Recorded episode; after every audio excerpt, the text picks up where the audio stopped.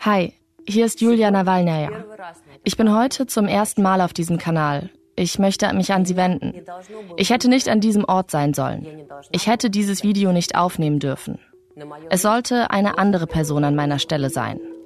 Aber dieser Mann wurde von Wladimir Putin getötet. Vor drei Tagen hat Wladimir Putin meinen Mann Alexei Nawalny getötet. Putin hat den Vater meiner Kinder getötet. Putin hat mir das Liebste genommen, was ich hatte. Den engsten und geliebtesten Menschen. Alexei Nawalnys Tod hat die Welt schockiert. Zumindest den Teil, der nicht Wladimir Putin verehrt.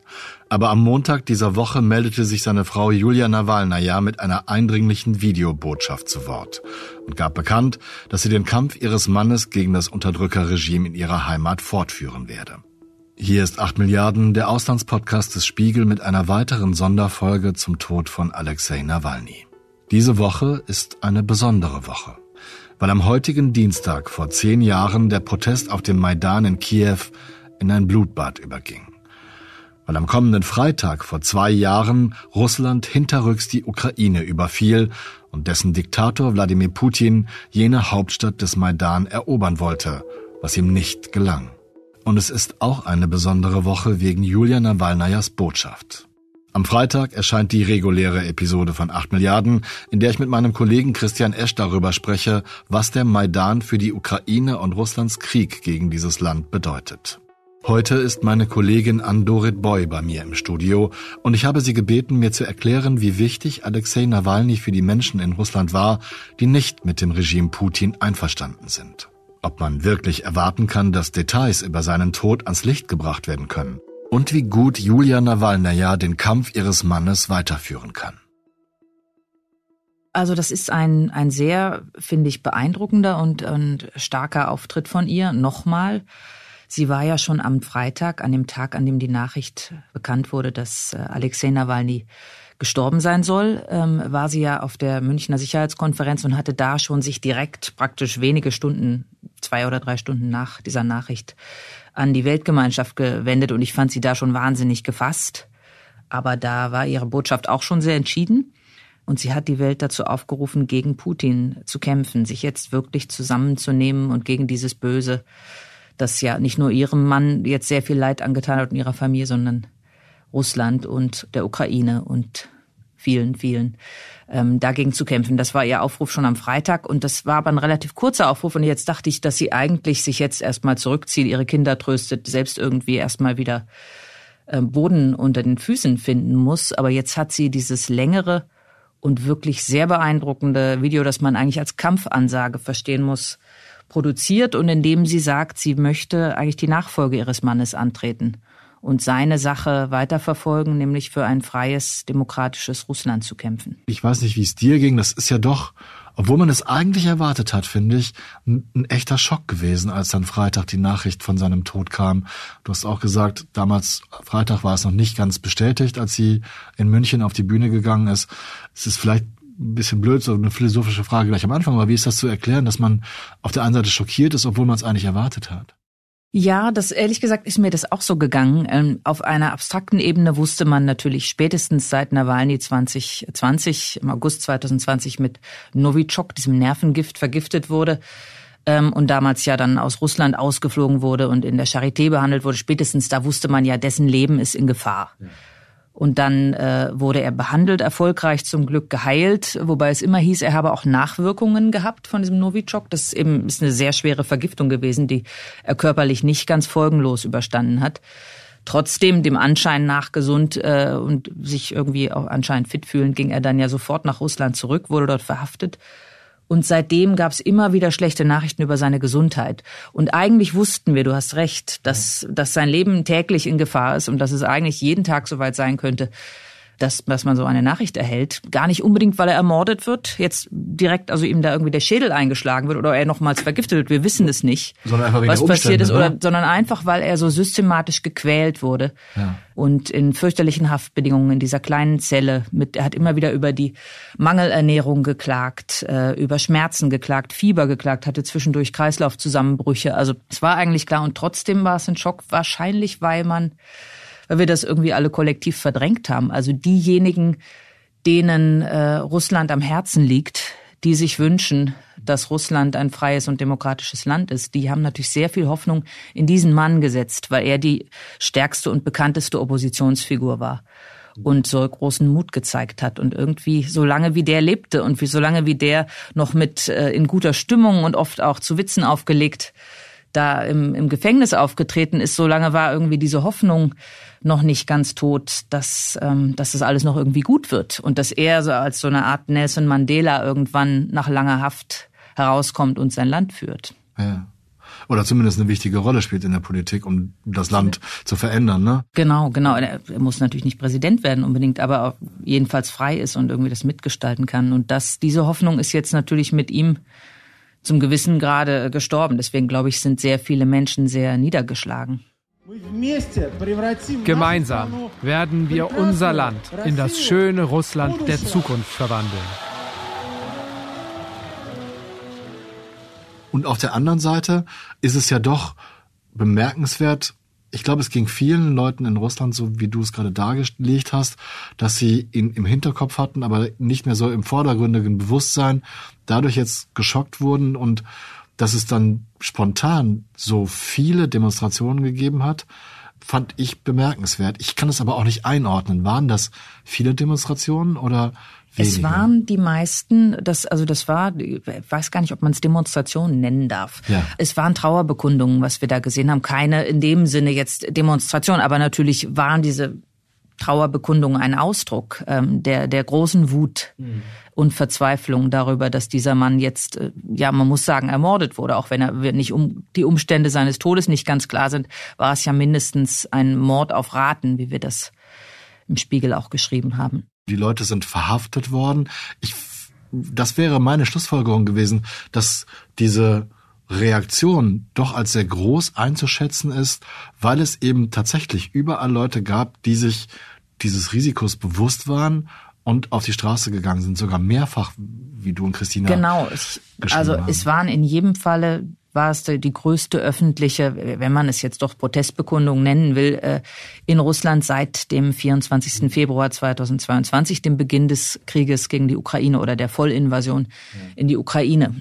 Das heißt also, so viele Leute gleichzeitig an Dutzenden verschiedenen Städten, auch nicht nur in Moskau und Petersburg, die da Blumen niederlegen, mit dem Risiko eben festgenommen zu werden. Hunderte Verhaftungen. Es waren weniger Verhaftungen als bei zu Kriegsausbruch, aber es waren eben so viele wie nie mehr seitdem. Ja. Insofern ist das schon ein, ein beeindruckendes Ergebnis. Aber in der Gesamtheit, wir müssen natürlich uns Russland anschauen mit seinen 140 Millionen Menschen, ist das natürlich trotzdem ein kleines Phänomen.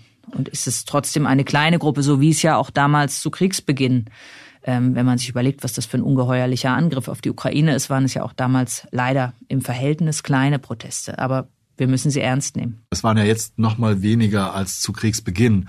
Insgesamt ja. lese ich daraus, dass die, dass die Angst vor Repressalien größer geworden ist, beziehungsweise die, der Staat, Putins Staat, einen, einen viel engeren Griff noch auch um die Geisteshaltung des Volkes hat.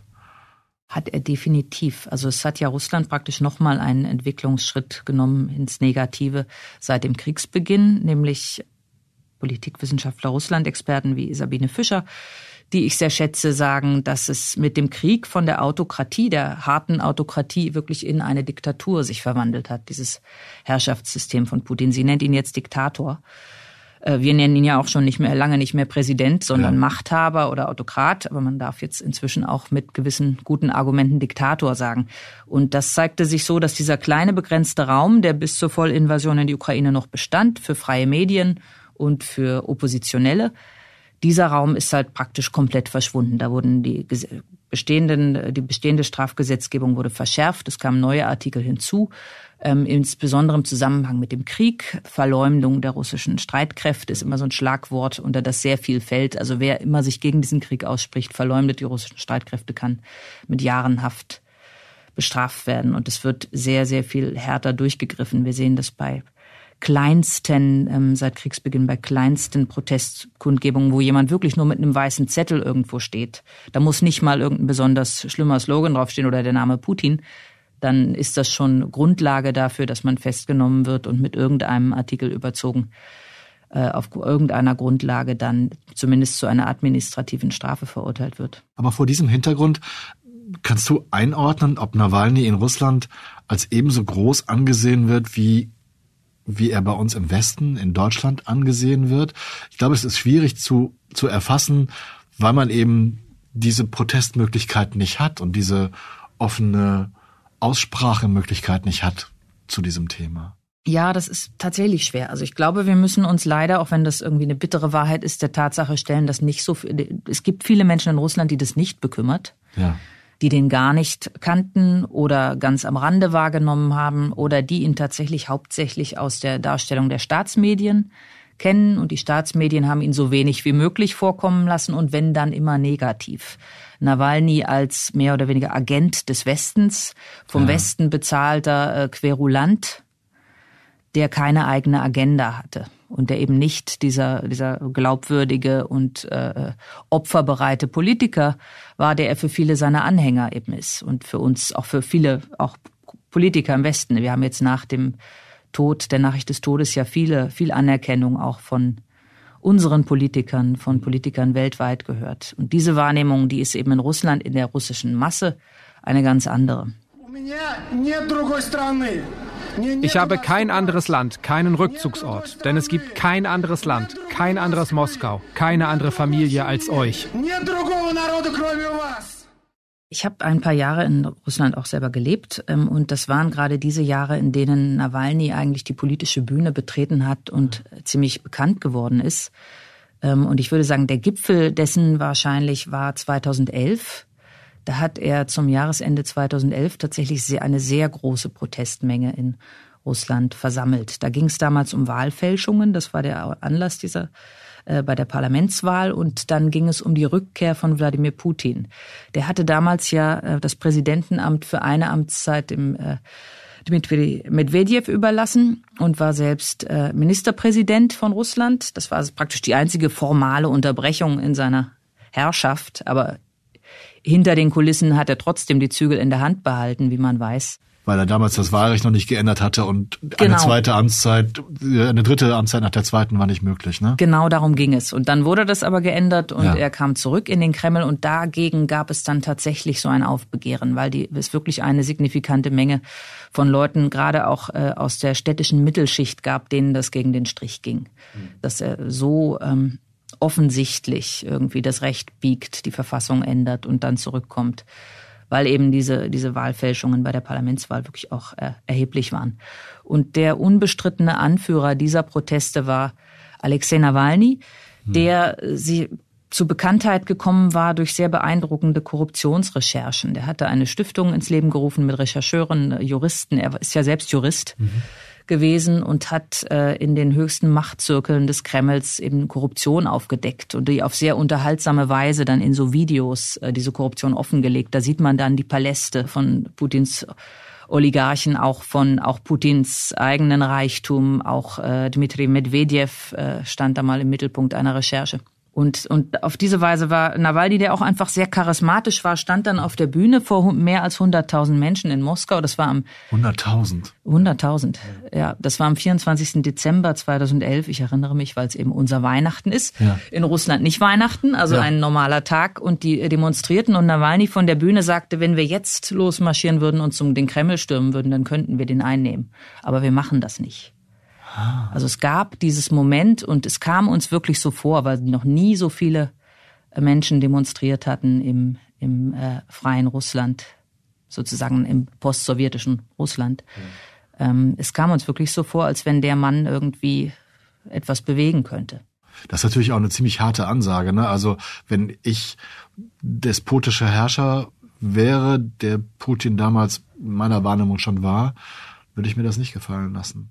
Es kam dann ja auch, das war die erste Welle dieser äh, sozusagen noch härteren Autokratie. Es kam dann zur Niederschlagung weiterer Proteste. Es wurden sehr viele Leute festgenommen und in diesen sogenannten Balotnaja-Prozessen, benannt nach dem Platz, wo die letzte Demonstration dann war, wurden viele Demonstranten und Aktivisten damals zu Haftstrafen verurteilt, und zwar längeren. Nicht nur diese 15 Tage Administrativstrafe, die man ja praktisch nach jeder Demo mitgemacht hat. Von der Nawalny hat, hat glaube ich, so oft diese 15 Tage abgesessen wie, wie kein anderer.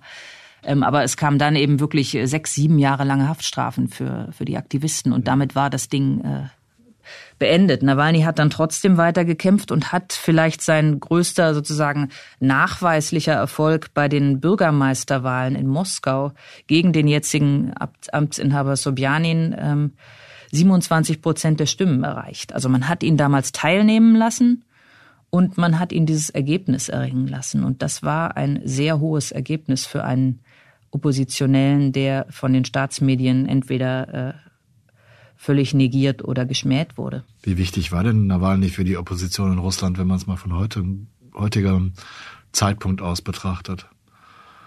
Was der entscheidende Mann? Also so die Opposition in Russland und leider auch jetzt mit dem Krieg gegen die Ukraine zeichnet sich dadurch aus, dass sie sich sehr uneinig ist. Aber was, äh, also es gab immer ein großes Hickhack äh, ja. in der Opposition. Aber man über die Grundleitlinien war man sich einigermaßen einig, nämlich dass Putin weg muss. Aber wer dann führen darf, war so ein bisschen umstritten. Nur Nawalny war wirklich die Lichtgestalt, die einfach durch seine schiere, ähm, also durch seine, sein Charisma und seine Fähigkeit auch über die engen Grenzen sozusagen des, des liberal-intellektuellen städtischen Milieus hinaus Leute anzuwerben. Also Nawalny hat ja auch eine Zeit lang, und das wirft man ihm auch bis heute vor, auch nicht zu Unrecht, hat eine Zeit lang auch so mit nationalistischen Kreisen sympathisiert, äh, hat da auch ein paar in jüngeren Jahren ein paar unschöne Videos mit rassistischen Claims gegen Gastarbeiter aus Zentralasien und sowas gemacht. Und das war sein Versuch auch, ähm, ohne das rechtfertigen zu wollen, aber es war sein Versuch, auch weitere Kreise von Wählern anzusprechen sozusagen. Er hat so ein bisschen diese nationalistische Schiene auch bedient. Und er hat eben dieses Thema der Korruption sich gesucht, weil er dachte, das ist ein Thema, was alle verbindet.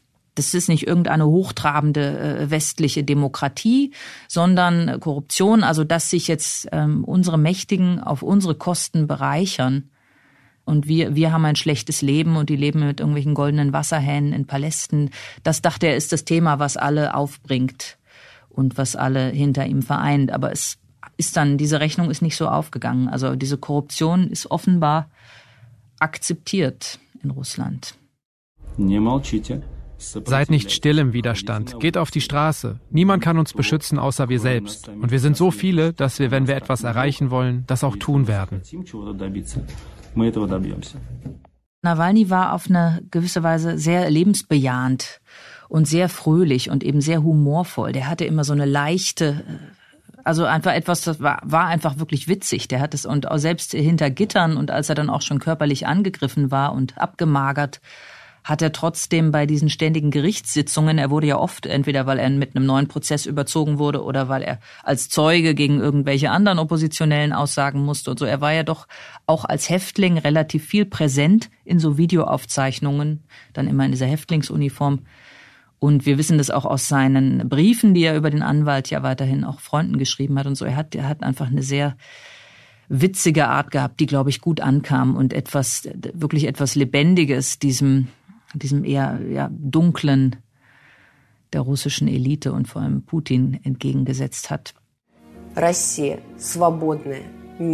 Russland, das freie, friedliche, glückliche, schöne Russland der Zukunft, von dem mein Mann geträumt hat. Das ist es, was wir brauchen. Ich möchte in einem solchen Russland leben. Ich möchte, dass Alexei und meine Kinder darin leben. Ich möchte es gemeinsam mit ihnen aufbauen. Genauso wie Alexei Nawalny es sich vorgestellt hat. Voller Würde, Gerechtigkeit und Liebe. Es gibt keine Alternative. Das unvorstellbare Opfer, das er gebracht hat, darf nicht umsonst gewesen sein. Kämpfen Sie und geben Sie nicht auf. Ich habe keine Angst und bitte Sie dringend, ebenfalls nichts zu fürchten. Es gibt da jetzt zwei Denkschulen. Die einen sagen, Putin hatte Angst vor Nawalny weiterhin, obwohl der im eben ja wirklich so weit wie möglich von uns allen weg am Polarkreis in dieser Haftanstalt äh, auch mit immer weniger Möglichkeiten äh, mit der Außenwelt zu kommunizieren, da untergebracht war. Aber er hat ja noch ein paar Möglichkeiten, hat er ja noch gehabt. Also wir haben diese Gerichtsauftritte und er hat über seinen Anwalt auch ähm, Botschaften rausgeschickt. Wir sehen ja auch, wir haben bis in den letzten Tage hinein ja immer auch so Twitter oder X-Threads von Nawalny gesehen und er hat auf verschiedenen Social Media publiziert. Das sind diese Nachrichten von ihm. Also insofern, das, er war weiterhin in gewissem Maße präsent. Wobei das natürlich Medien sind, die jetzt nicht die, die russische Mehrheit sich anguckt, ne, diese Kanäle. Klar. Es gibt diese These, dass, äh, dass er jetzt aus dem Weg geschafft wurde, speziell jetzt gezielt zu diesem Zeitpunkt, damit er diese Präsidentschaftswahl nicht stört. Die sogenannte Präsidentschaftswahl, möchte ich sagen. Mitte März. Mitte März, genau. Der letzte Tag der drei Wahltage ist am 17. März.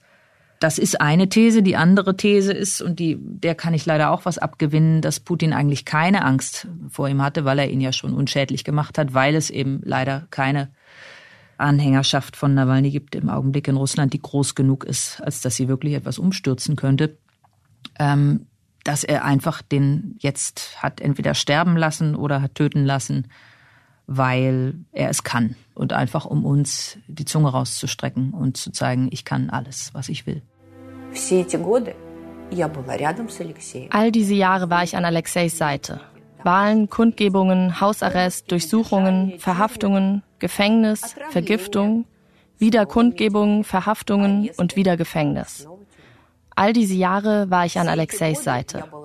Ich war glücklich, an seiner Seite zu sein und ihn zu unterstützen. Aber heute möchte ich an deiner Seite sein, weil ich weiß, dass du genauso viel verloren hast wie ich. Julia Nawalnaja, die als seine Frau schon immer präsent war. Das ist auch eine Familie, die sehr äh, fotogen war. Ja. Mit zwei äh, auch sehr an, äh, hübsch anzuschauenden, inzwischen erwachsenen Kindern, Daria und äh, Sachar. Und die, ähm, sie war immer mit ihm aufgetreten. Also sie war sozusagen visuell eine Präsenz, hat sich aber im Hintergrund gehalten. Sie hat sich nicht politisch großartig geäußert. Es gab ab und zu mal, er hat auch nicht viel Interviews gegeben, es gab ab und zu mal äh, Journalisten, die es etwas näher an sie rangeschafft haben. Die Julia Joffe, die amerikanische ganz tolle Kollegin, hat für Vanity Fair mal so ein Porträt geschrieben über die Julia Nawalnaja, in dem äh, sozusagen zum ersten Mal so richtig deutlich wurde, was für eine große Rolle als sein, seine Beraterin und sein Coach sie eigentlich spielte. Und das tatsächlich, der Nawalny soll alles, was er so politisch getan hat, wirklich mit ihr vorher besprochen haben. Und sie hat eigentlich doch einen sehr großen Anteil genommen an der, seiner Entwicklung als Politiker und dem Branding sozusagen seiner Marke. Und jetzt ähm, legen viele Menschen, setzen große Hoffnung jetzt in sie. Auch durchaus äh, nüchterne Analysten, die immer sehr, sehr nüchterne Tatjana Stanovaja in Paris, eine russische Politanalystin, die seit Jahren in Paris lebt, die hat schon am Freitag gleich nach der Todesnachricht gesagt, Julia Nawalnaja wird jetzt wichtig. Ähm, die, deren Stimme wird jetzt Gewicht haben und sie muss sich überlegen, was sie mit dieser Ressource anfängt. Ob sie will oder nicht, wird sie Gewicht haben, sagte die. Und jetzt es sieht danach aus, als ob Julia Nawalna ja diese Rolle annimmt. Also, dass sie, sie will das jetzt. Also, vermutlich muss sie ihre Trauer und Verzweiflung auch in etwas Positives umleiten und will den Kampf ihres Mannes jetzt weiterführen. Und es gibt durchaus Leute, die glauben, dass sie so populär sein könnte wie er oder vielleicht sogar noch populärer. Und dass er vielleicht durch seinen Tod jetzt zum Märtyrer geworden ist und damit ähm, seine Bewegung nochmal einen Schwung bekommt, den sie zuletzt eben in Russland nicht mehr hatte. Es gibt ja leider auch noch mehrere, an die soll auch erinnert werden. Es gibt noch mehrere andere russische Oppositionsführer, die im Augenblick in Haft sitzen. Äh, Ilya Yashin ist einer, ein enger Freund und Mitstreiter auch von Nawalny gewesen, aber ein Politiker mit eigener Agenda. Ja. Ähm, äh, und, und Wladimir äh, Karamursa, der 25 Jahre, wie lang soll der sitzen? Ja, sehr, Stimmt. sehr, eine sehr, sehr lange ja. Haftstrafe auch hat. Also, und um dessen Gesundheit man sich auch Gedanken macht.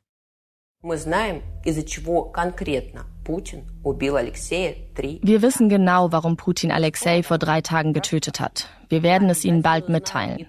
Wir werden mit Sicherheit herausfinden, wer genau und wie genau dieses Verbrechen verübt hat. Wir werden Namen nennen und Gesichter zeigen. Aber das Wichtigste, was wir für Alexei und für uns selbst tun können, ist noch verzweifelter, noch erbitterter zu kämpfen als bisher. Ich weiß, es scheint unmöglich, mehr zu tun. Aber es ist notwendig, alle mehr in einer starken Faust zu sammeln, damit dieses verrückte Regime Putin, seine Freunde, die Banditen in Epauletten, Höfe und Mörder zu treffen, die unser Land lähmen. По его друзьям, по бандитам в погонах, по ворам и убийцам, искалечившим нашу страну. Julia Nawalnaja hat angekündigt, dass neue Details zum Tod ihres Mannes veröffentlicht werden. Umstände sollen erklärt werden, Namen genannt und Gesichter gezeigt. Und als ich das gehört habe, habe ich mir gedacht, das kann ich mir aus der Distanz fast gar nicht vorstellen, dass so etwas möglich ist. Wir haben ja ähm, nach der Vergiftung von Nawalny, der wurde ja damals auf einer Reise in Sibirien vergiftet, indem dieses Nervengift in seine Unterhose, glaube ich, geschmiert wurde. So wurde es dann ja. rekonstruiert. Da haben ja ähm, Nawalnys Team und andere äh, investigative Journalisten, die damit dazugestoßen sind, eine Riesenrecherche gemacht und haben ja tatsächlich die äh, FSB-Agenten ausfindig Stimmt, gemacht mit ja. Namen und Bild, die das ja. damals waren. Und das ist auch Gegenstand dieses äh, Oscar-gekrönten Dokumentarfilms mhm. Nawalny.